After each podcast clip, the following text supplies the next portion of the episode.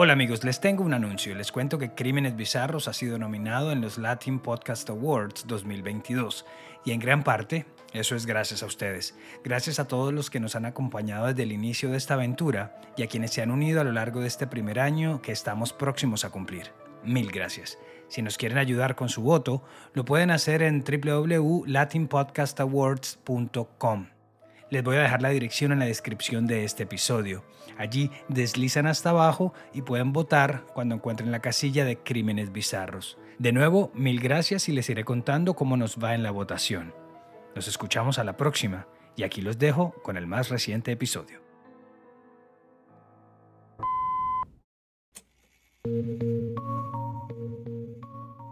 Uno de los reality shows más antiguos de la historia de la televisión es MasterChef.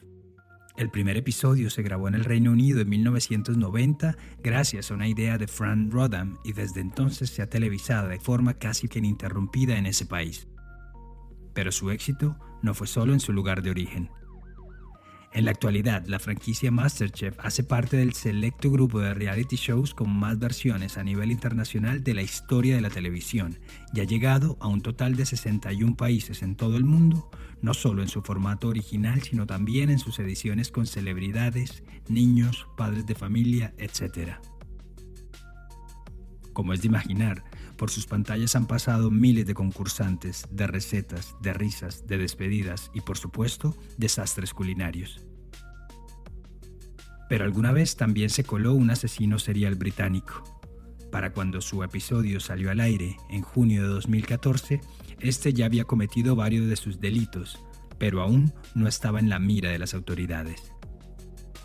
Yo soy Luis Badel y en este episodio de Crímenes Bizarros hablaremos de Stephen Port, a quien luego bautizaron en Inglaterra como el asesino de Grinder. Nadie nos conoce tanto como nuestra familia. Así vivamos lejos, así la comunicación no sea frecuente, así algunos incluso lleven una doble vida, solo ellos y su instinto pueden saber si algo está bien o mal con nuestras vidas. Y el caso de este episodio así lo comprueba. Gracias al trabajo abnegado de las familias de las víctimas, a su insistencia, a su pasión, un asesino serial está tras las rejas para siempre. Porque por alguna razón a la policía no le pareció sospechoso encontrar, en un lapso apenas de 16 meses, a cuatro jóvenes muertos, todos acomodados post-mortem de la misma manera, sentados contra una pared, con jeringuillas en sus bolsillos y frasquitos con restos de una droga líquida llamada GHB, sin sus teléfonos móviles y en la misma zona del este de Londres. Y cuando digo en la misma zona me refiero a tres de ellos encontrados en el mismo lugar, un cementerio, y al cuarto apenas a tres calles de distancia. Así que no es una exageración decir que a una veintena de policías de la Tierra que vio nacer las novelas policíacas, que le dio vida a Sherlock Holmes y que inspiró a Agatha Christie, casi se le escapa la tortuga por hacer su trabajo con total indiferencia. Y ya les explicaremos por qué. La temperatura londinense ya empezaba a calentarse dejando atrás los vientos frescos de la primavera. Era el 15 de junio de 2014, día que oficialmente marcaba el comienzo del verano. Ese día a la tarde, Anthony Walgate, un joven de 23 años originario de la localidad de Hull que se había mudado a Londres para estudiar diseño de modas, recibió un mensaje en su perfil de Sleepy Boy, un sitio web para escorts masculinos al que se había inscrito para ganarse cada tanto un dinero adicional como acompañante. Allí, un hombre al que no conocía le ofreció 800 libras esterlinas, unos 950 dólares de la época, para pasar juntos la noche del 17 de junio. A la final para eso son esas páginas de servicio, así que el joven accedió tras un breve intercambio de mensajes. El lugar de encuentro sería el apartamento 62 del edificio 5970 de la calle Cook en Barking, en el este de la capital británica.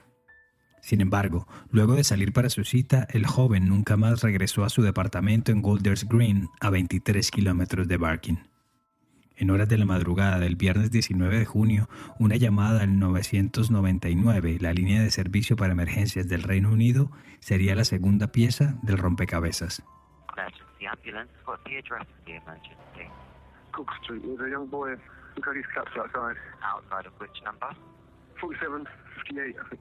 What area? Barking. 999 ambulancia, ¿cuál es la dirección de la emergencia? Calle Cook. Acá hay un jovencito, parece que ha colapsado acá afuera. ¿Afuera de qué número? 4758, creo. ¿Qué área? Barking. 47 de la calle Cook. Sí, parece que colapsó, que le dio una convulsión o algo así, o de pronto solo está borracho. Cuando llegaron los paramédicos encontraron a Anthony sentado, recostado sobre la pared de ladrillos al lado de la puerta de entrada al edificio. Parecía que se había quedado dormido. Tenía la espalda pegada a la pared y sus piernas estiradas. A su lado tenía su mochila con algo de ropa y en uno de sus bolsillos laterales encontraron una botellita pequeña de vidrio, de ese vidrio café de, los medicamentos de antaño, con un líquido transparente, ligero como el agua que tras varios análisis se comprobó después que era una sustancia llamada GHB, o más conocida como la droga de la violación. El primer diagnóstico fue que Anthony había muerto de sobredosis. Acá cabe explicar que según el Servicio Administrativo de Abuso de Sustancias y Salud Mental de los Estados Unidos, el GHB o ácido gamma hidroxibutirato es un medicamento depresor que ralentiza la comunicación entre el cuerpo y el cerebro, haciendo que no haya un control total de los movimientos y la conciencia.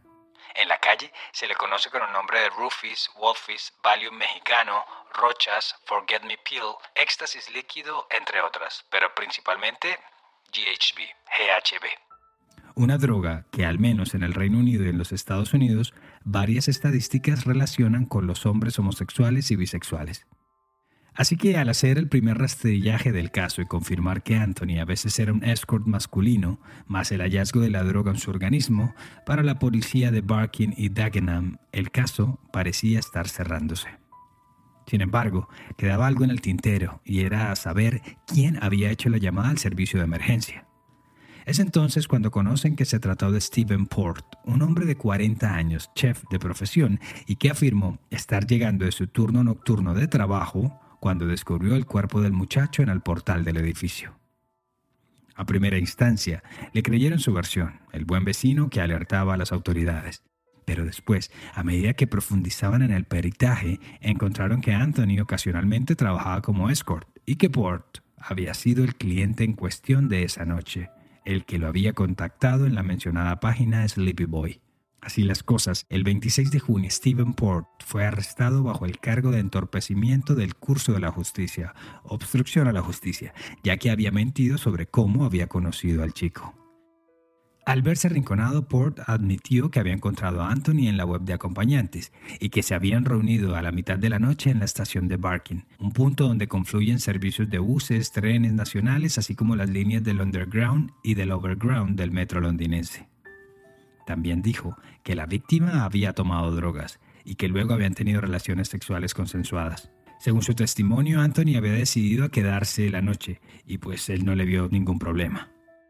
Así que la mañana siguiente, es decir, la del 18, Port se fue a trabajar sin despertar al joven, y fue cuando volvió horas después que vio que éste seguía durmiendo, y solo se dio cuenta de su estado cuando se metió a la cama de nuevo y encontró que estaba frío y rígido.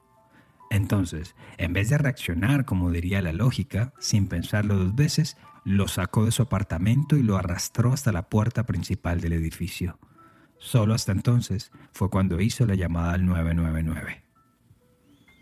El tema fue que pese a ser arrestado, Port quedó libre de inmediato tras pagar una fianza y quedó a la espera de su aparición en la corte, que quedó fijada para el 15 de enero del año 2015. Hasta cierto punto la policía solo le reprendió por el hecho de haberles mentido sobre su relación con Anthony y dio por sentado el caso. Un chico homosexual que murió accidentalmente por sobredosis tras inyectarse una droga muy común en la población homosexual masculina. Y tal vez bajo esa racional fue que no se les ocurrió investigar un poco más a Port, o su estilo de vida, o siquiera su computador. Y solo con la mancilla de ese caso abierto, el chef continuó con su vida con total normalidad. Para Sarah Sack, la madre de Anthony, el caso no tenía nada de normal. ¿Cómo así que no hay sospechoso? La gente no se desploma sino más en la mitad de la calle. Ustedes tienen que encontrar su teléfono móvil. No me iré a ningún lado y no me voy a callar. Anthony fue asesinado. Por su parte, su padre, Thomas Walgate, le diría a Canal 4,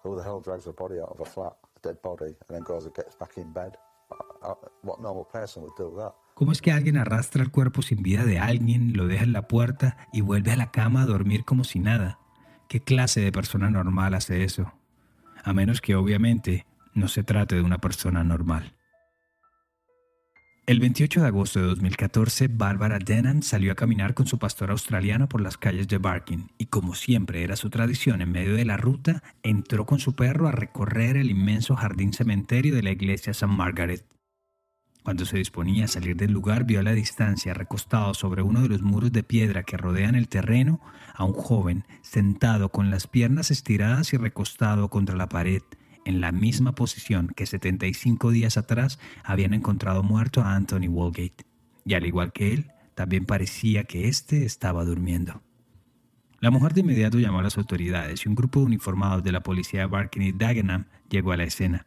Allí le fueron encontrados al cuerpo una jeringuilla y de nuevo un frasco con un líquido transparente que también resultaría ser GHB. El joven fue identificado como Gabriel Cavari, de 22 años y oriundo de Eslovaquia. Según varios reportes, Gabriel había llegado a Londres apenas unos meses atrás, en junio, y estaba buscando una habitación para la renta. Para ello, había abierto un perfil en una red social afín a la comunidad LGTB, y allí fue que consiguió a su primer roommate. Se llamaba John Pape, quien más adelante se convertiría en pieza clave de toda esta investigación. Tras seis semanas viviendo en la habitación de huéspedes de la casa de John, Gabriel le anunció que se iría y que había conseguido otra vivienda, un flat, un piso ubicado en un departamento de la calle Cook.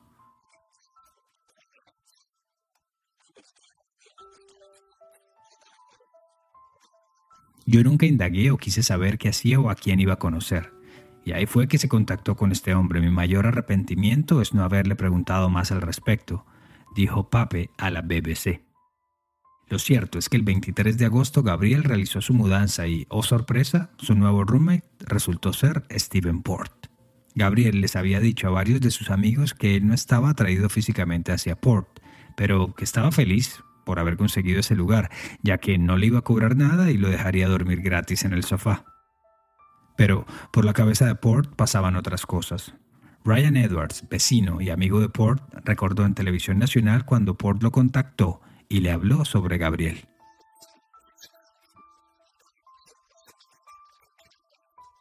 Hey vecino, ven a casa y te presento a mi nuevo compañero de piso, un yogurín de Eslovaquia. Le mandó por mensaje de texto. Acá hay que aclarar que Port utilizó el término twink, que en el círculo gay se refiere a los jóvenes, casi que imberbes, menores de 25 años, muy delgados y con algunos comportamientos afeminados. Edwards recordó que al conocerlo le pareció un chico muy dulce y amable y que poco parecía tener en común con la personalidad oscura y distante de Port. Pero ese era el perfil de hombres que a él le gustaban. Mucho más adelante se confirmaría que en sus redes sociales o en sus perfiles online de sitios como Grindr, Sleepy Boy, Gaydar o Fitlats, Port tenía varias personalidades, con diferentes backgrounds, pero que si algo había en común era que en todas ellas siempre apuntaba a conocer y contactar un mismo tipo de hombres, los twinks, los jovencitos.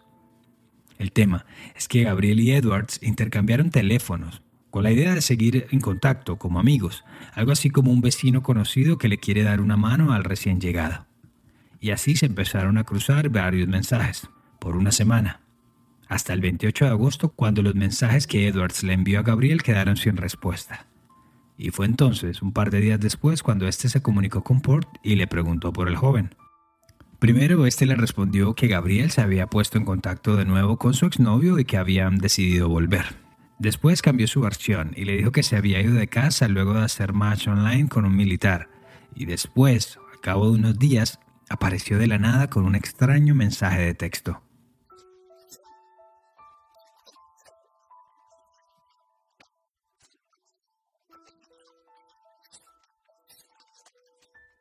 Hola vecino, me enteré que Gabriel ha vuelto a Eslovaquia y que al parecer se contagió de una enfermedad desconocida y ha fallecido. Por favor, no vayas a publicar nada de esto en las redes, ya que sus amigos y familiares están bastante atormentados con la noticia. Aunque extraño y todo, Edwards lo dejó así, y solo se enteraría días después que Gabriel en realidad había muerto, y que su cuerpo había sido encontrado en el cementerio de St. Margaret, a escasas cuadras de su casa y de la de Stephen Port. Fue entonces cuando decidió pasarle a la policía todos sus mensajes de texto, con Port y con Gabriel, pero aún así la policía no hizo nada. La investigación nunca se movió en esa dirección y pese a las similitudes con el primer caso, a que los dos muertos habían tenido una relación con Steven y peor aún, a que éste estaba bajo fianza, la policía nunca indagó a Steven Port por la muerte de Gabriel. Y así pasaron los días y las semanas, y como si se tratara de una tenebrosa versión del Día de la Marmota el 20 de septiembre de 2014, Barbara Denham y su pastor australiano volvieron a caminar por el cementerio de St. Margaret y a hacer otro terrible descubrimiento.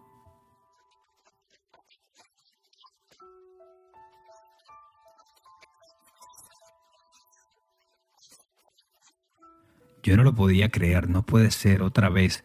Este cuerpo estaba exactamente en la misma posición del cuerpo anterior, sentado como en forma de L.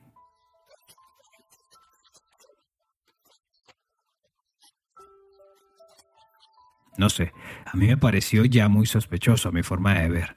Bueno, a cualquiera le hubiera parecido sospechoso, le dijo la mujer a la BBC en un especial sobre el caso. Pero no. A la policía de Barking y Dagenham no le pareció nada sospechoso. Tres jóvenes gays muertos por sobredosis de GHB encontrados en la misma zona en menos de cuatro meses. Mm, pero no. Curiosamente, no encontraron ninguna relación entre ellos. Eso sí, su investigación los llevó a identificar a la tercera víctima como Daniel Whitworth, de 21 años y oriundo de Kent, un joven chef que había llegado a Londres y que trabajaba en restaurantes de sectores afluentes como One Morgate Place y Canary Wharf. Pese a tener una pareja estable, Daniel era muy activo en las páginas para citas y fue en una de ellas, llamada Fitlads, algo así como chicos atléticos, en la que conoció y empezó a comunicarse con Stephen Port, específicamente el 18 de agosto. En un mensaje del 3 de septiembre, Port, quien se hacía llamar Shai Honey, le dijo a Daniel lo siguiente. Podríamos ir a tomar un café o una cerveza por acá, por la casa, antes de que vayamos a cenar. Así me conoces un poco y te das cuenta que no soy ningún psicópata, le dijo Port. Finalmente el encuentro se dio la noche del 19 de septiembre. Daniel llegó al área de Barking y apenas unas horas después la mañana lo encontró sin vida sentado en el piso, recostado sobre un muro del cementerio. Además de hallarle los ya tradicionales tarritos con líquido transparente y las jeringuillas, esta vez la víctima tenía en su mano izquierda una carta escrita a mano y parecía ser una nota de despedida. En ella explicaba que él tenía una relación con Gabriel Cavari, la anterior víctima, con quien solía consumir GHB, y que la última vez accidentalmente se les había ido la mano en una noche de descontrol y por ello la sobredosis. El dolor y el remordimiento fueron tales que decidió quitarse la vida de la misma forma. Y esa fue al menos la hipótesis oficial. Pero para Adam y Mandy Whitworth, los padres de Daniel, esa explicación no tenía ningún sentido. Ellos conocían muy bien a su hijo y sabían que era un chico que le estaba yendo bien profesionalmente, que estaba feliz, que estaba animado, ya que hablaba bastante con ellos y parecía tener toda su vida por delante. Mandy recordó que cuando los policías llegaron a su casa se quitaron el sombrero, tan pronto ellos abrieron la puerta. Y fue entonces cuando los Whitworth se temieron lo peor. Quitarse el sombrero era esa señal intrínseca de quienes son portadores de malas noticias.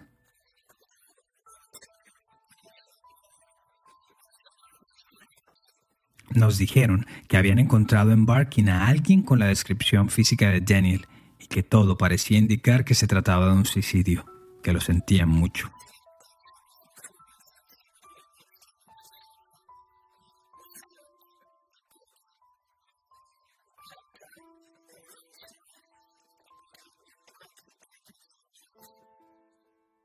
Un patólogo posteriormente encontraría que Daniel tenía magulladuras y restos de sangre bajo sus brazos, en las axilas y en su torso, que dejaban entrever que el cuerpo había sido cargado, movido. Pese a esto, para la policía, de nuevo, no había mucho más que investigar. Todo estaba escrito. Otro joven gay muerto por sobredosis de GHB. Sin embargo, un par de detalles bastante llamativos de la supuesta carta de despedida. Una que había cierta impersonalidad en su relato, que no quedaba claro a quién iba dirigida ya que no mencionaba ningún nombre. Y dos, que en algún punto decía que todo lo que le había pasado había sido su responsabilidad y que por favor no investigaran ni indagaran al hombre con el que había pasado la noche anterior, que solo se habían encontrado para tener sexo y que éste no tenía ni idea de sus planes. Y ahí vamos, si los investigadores hubiesen sido acuciosos con su trabajo, habrían podido comprobar fácilmente que dicho hombre era, ni más ni menos, Stephen Port. John Pape, el roommate de la segunda víctima de Gabriel Cavari, ya lo tenía en su lista de sospechosos en la investigación casera que estaba adelantando, y había llegado a la conclusión que Port era el único elemento en común en las historias de los tres jóvenes fallecidos en Barking. Y así se fue con sus investigaciones y hallazgos para donde la policía, quienes lo despacharon sin escucharlo, ya que simplemente no era familiar de ninguna de las víctimas. Pero en vez de quedarse atado de manos, contactó a Pink News, una página web con noticias para la comunidad LGTB, y a Gallup, un grupo de apoyo para este colectivo, que podrían tener cierta influencia con la Policía Metropolitana de Londres.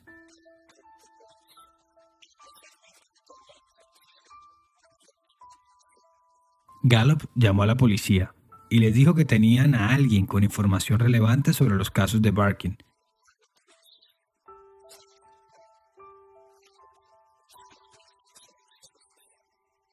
Que si les interesaba hablar con él.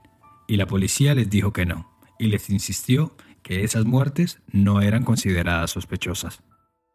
Por otro lado, y para aumentar la desazón sobre la labor policial, los Whitworth se quedaron esperando a que los investigadores les indicaran qué había concluido el análisis grafológico de la supuesta carta suicida que le habían encontrado a su hijo. Y la razón era bien sencilla. Nunca hicieron tal comparación. Nunca ningún experto revisó la carta y la tarjeta con la firma de Daniel.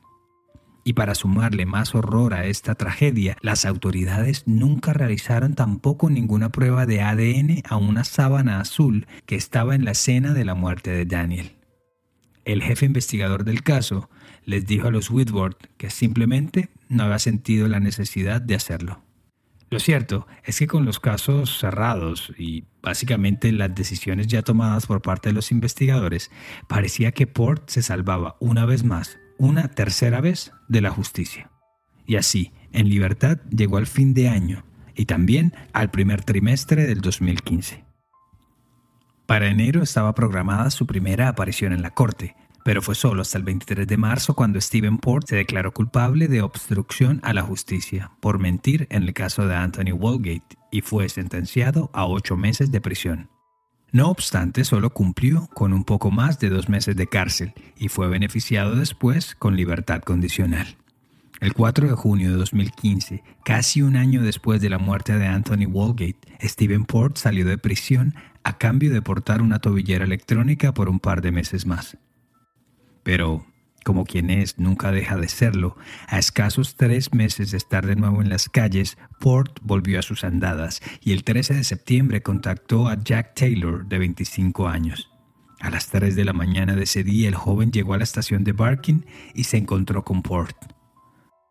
Pero a la mañana siguiente y bajo el frío otoñal, el cuerpo sin vida de Jack apareció, adivinen cómo, sentado, con su espalda en la pared, recostado en el mismo muro del cementerio de San Margaret, con su respectiva jeringuilla y su tarrito con GHB en el bolsillo. Y aún así, por increíble que suene, los policías de Barking y Dagenham, que parecería estaban compitiendo en los Juegos Olímpicos de la Ineptitud, declararon la nueva muerte como no sospechosa. Algo parecía indicarles que era normal para algunas personas ir a inyectarse en un cementerio a la mitad de la noche y morir de sobredosis. Pero acá es cuando cometieron un grave descuido. Y es que Jack, un hombre que trabajaba en una bodega como operario de una máquina elevadora y cuyo sueño era convertirse justamente en policía, era muy, muy unido a sus dos hermanas mayores, Donna y Jenny, y a sus padres, Janet y Colin. Así que ni por un segundo creyeron esa teoría de que Jack había muerto por una sobredosis de drogas. Él estaba totalmente en contra de las drogas, no era lo suyo. no era su escena. Además, en su trabajo cada tanto hacían test antidrogas. Conocíamos a sus amigos y a él lo conocíamos muy bien. Le dijo su hermana Donna al diario Daily Mail. Pero si John Pape era un buen investigador, Donna y Jenny Taylor eran de otra liga. Luego de la muerte de su hermano, cada día se levantaban a las 5 de la mañana y organizaban sus anotaciones y sus pistas en hojas de papel que extendían en el piso así como se ve en las películas. Buscaron a todos y cada uno de sus contactos en las redes sociales, preguntaron a sus amigos y repasaban los hechos una y otra vez. Las incongruencias, según ellas, iban desde el lugar donde tenía la punzada de la inyección hasta el bolsillo en donde tenía guardada la billetera.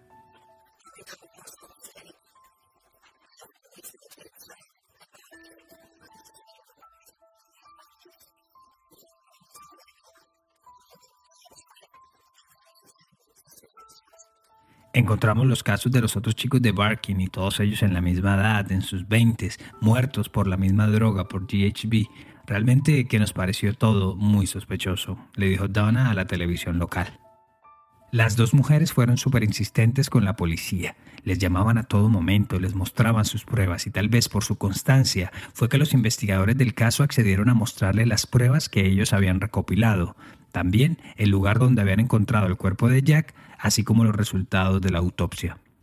Ahí es cuando descubren que los uniformados tenían imágenes de las cámaras de seguridad del día en que Jack murió, que lo muestran caminando por varias calles del centro de Barking, pero no iba solo, sino acompañado por otro hombre. Según el video, estos se encontraron en Barking Station y tras caminar por un par de cuadras, según la policía, se separaron y Jack siguió su camino en solitario, hasta que apareció finalmente muerto en el cementerio. Pero el instinto no dejó tranquilas a sus hermanas. Ellas sabían que él no conocía a Barkin, que nunca antes había estado allí, y con mapa en mano y revisando las imágenes de seguridad, le dijeron al investigador que ellas creían que su hermano había tomado otra ruta.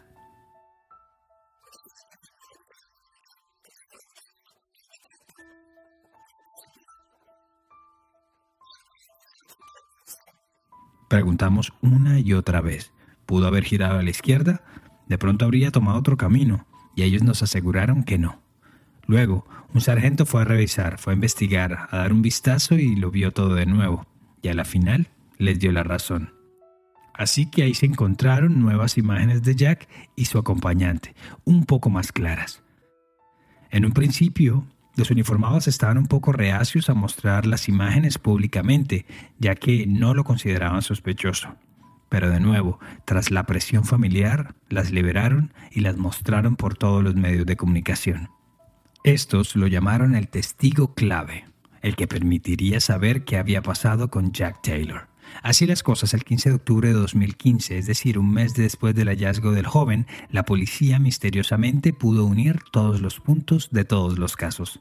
Ese día, Stephen Port, de 41 años, fue detenido nuevamente por la policía, pero esa vez por un comando especial de la Metropolitana de Londres. Fue arrestado con cuatro cargos de violación, homicidio y administración de sustancias venenosas por las muertes de Anthony Walgate, Gabriel Cavari, Daniel Whitworth y Jack Taylor.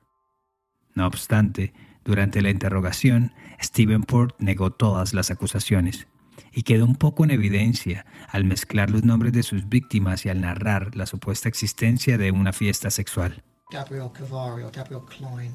No, didn't. So, were you involved in administering any drugs or poisons or noxious substances to him? No, I don't administer drugs to anyone or give drugs to anyone. No tuve nada que ver con la muerte de Gabriel o con la administración de drogas. Lo conocí en una fiesta, pero él era quien estaba consumiendo. Y cuando le mostraron las fotos de sus víctimas, las miraba con detalle y respondía que no, que no las reconocía. Durante el juicio, se conoció que Port era asiduo a las redes sociales y a las páginas de citas para homosexuales, que tenía varios perfiles con historias diferentes y que siempre usaba para presumir sus fotos de cuando era más joven, en busca también de amantes jóvenes. Su historial de Internet también dejaba ver un poco de su mente retorcida. Boy drugged rape. Why's that? No, just generally looking for just general porn. Um, That's not general porn, Stephen, is it? En Internet tienes búsquedas de boy, drug and rape, chicos, drogas y violación. Sí, pero eso es porno. Eso no es porno, Steven, ¿verdad que no? También el juicio dejaría ver que era retraído, que en el mundo real le costaba bastante establecer relaciones y que solo con la libertad que le permitía el Internet se sentía seguro de sí mismo para conseguir amantes. Llamó la atención también que Port, a diferencia de otros agresores sexuales, sí tuvo una buena infancia y una adolescencia tranquila y que nunca dio muestras de que algo estuviera mal con él. Simplemente pareciera que un día se le desató la locura.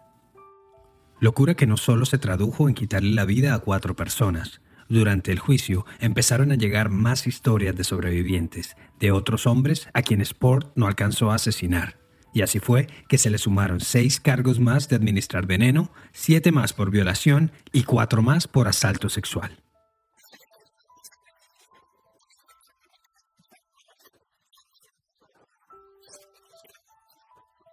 Por 15 meses creímos que Daniel se había suicidado y de la nada ahora nos dicen no, ahora parece que fue un asesinato. No puedo poner en palabras cuán defraudada me siento con una entidad que supuestamente está para proteger a la comunidad. La verdad que no puedo, dijo la madrastra de Daniel al conocer sobre el arresto de Port. El 25 de noviembre de 2016, el honorable juez Charles Peter Openshaw sentenció a Stephen Port, el cocinero que alguna vez salió en Masterchef, a cadena perpetua, la que paga desde entonces en la prisión de Belmarsh en el sureste de Londres. Si se preguntan qué pasó con los honorables miembros de la policía de Barking y Dagenham por su terrible manejo en el caso de Port, la misma Policía Metropolitana de Londres reportó a la Comisión de Quejas Policiales, algo así como la Oficina de Asuntos Internos, a 17 de sus miembros para que fueran investigados. La primera sospecha de allegados y familiares de los cuatro jóvenes muertos es que hubo homofobia y por eso no se investigaron los casos como debían.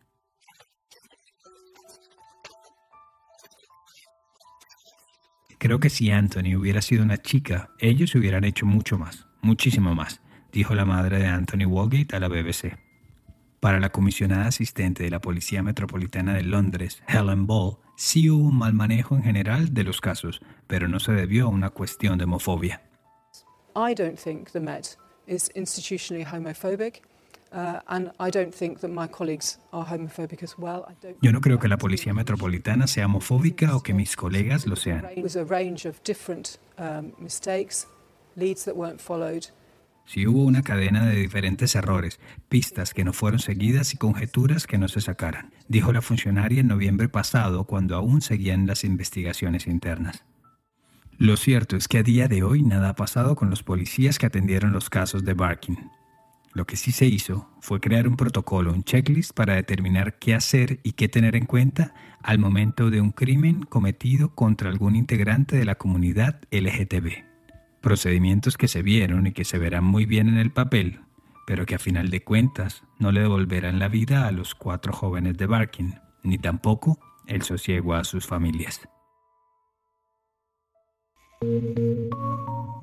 Gracias por llegar al final de esta edición de Crímenes Bizarros, un podcast de Iguana Media. Este episodio fue escrito y producido por mí, Luis Badel. Y ya lo saben, suscríbanse en sus plataformas digitales favoritas y pasen la voz con sus amigos. Cualquier mensaje o sugerencia de temas lo pueden hacer en arroba crímenes bizarros en Instagram o Facebook. Y para mayor información sobre el tema de hoy visita iguanamedia.net. Nos escuchamos a la próxima.